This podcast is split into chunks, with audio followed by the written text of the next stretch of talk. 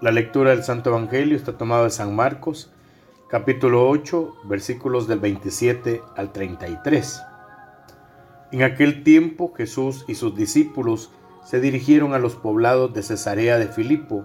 Por el camino les hizo esta pregunta, ¿quién dice la gente que soy yo? Ellos le contestaron, algunos dicen que eres Juan el Bautista, otros que Elías y otros que algunos de los profetas. Entonces él les preguntó, ¿Y ustedes quién dicen que soy yo? Pedro les respondió, Tú eres el Mesías, y él les ordenó que no se lo dijeran a nadie. Luego se puso a explicarles que era necesario que el Hijo del Hombre padeciera mucho, que fuera rechazado por los ancianos, los sumos sacerdotes y los escribas, que fuera entregado a la muerte y resucitara al tercer día.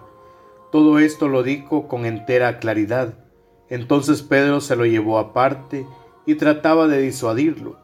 Jesús se volvió y mirando a sus discípulos, reprendió a Pedro con estas palabras, Apártate de mí, Satanás, porque tú no juzgas según Dios, sino según los hombres. Palabra del Señor, gloria y honor a ti, Señor Jesús. ¿Qué tal hermanos? La pregunta que Jesús nos hace hoy a nosotros es, ¿quién es Él para nosotros? En todo el Evangelio Marcos trató de ir respondiendo esta pregunta, ¿verdad? Es como que si Jesús nos dijera, mira, ¿cuánto vales para mí? ¿Qué me hice hombre para salvarte? Padecí la tentación para enseñarte a vencerla. Te fui a buscar ahí, donde la vida te había abandonado, para decirte, sígueme. Te llamé para que estuvieras conmigo y enviarte a evangelizar.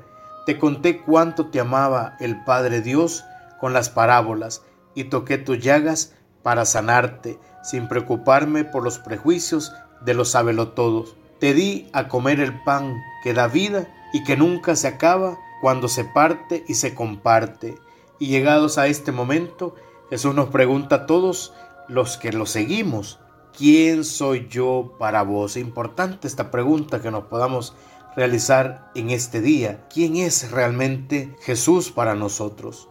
Pedro saca una respuesta que va a dejar a todos desconcertados. Vos sos el Mesías, vos sos el que viene a cumplir las promesas del Padre, vos sos el que viene a salvarnos. Pero cuando Jesús le empieza a decir que esa salvación no viene de un modo así como mágico, ¿verdad? Sino que debe pasar por la cruz. Entonces a Pedro ya no le parece y ya no le gusta. No le gusta lo que escucha, ¿verdad? Y abandonó su lugar de discípulo se pone delante de Jesús y empieza a retarlo. Quiere enseñarle él a Jesús y Jesús lo ubica, ¿verdad? Apártate de mí, Satanás, porque tú no piensas como Dios, sino como los hombres.